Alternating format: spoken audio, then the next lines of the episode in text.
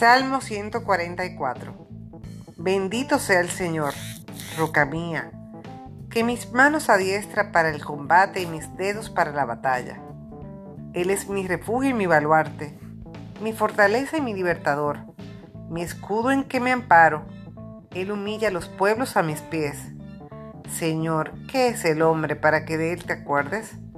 ¿Qué es el hijo de Adán para que en él pienses?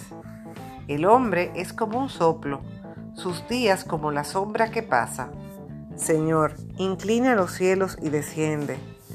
Toca los montes para que echen humo. Envía tus relámpagos, dispérsalos, tira tus flechas y cáusales estragos. Desde lo alto tiéndeme tus manos, sálvame sacándome de las aguas profundas y de las manos de los hijos de extranjeros, cuya boca dice falsedades y su diestra es una diestra de perjurio. Oh Dios, quiero cantarte un canto nuevo y tocar para ti en la lira de diez cuerdas. A ti que das a los reyes la victoria, que salvas a David tu servidor de la espada que mata.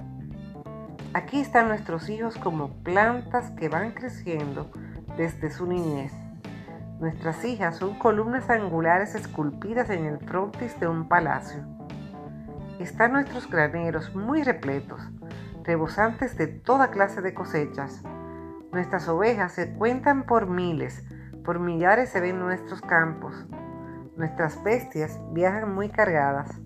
No hay hoyos en los muros ni rendiciones, ni gritos de lamento en nuestras plazas.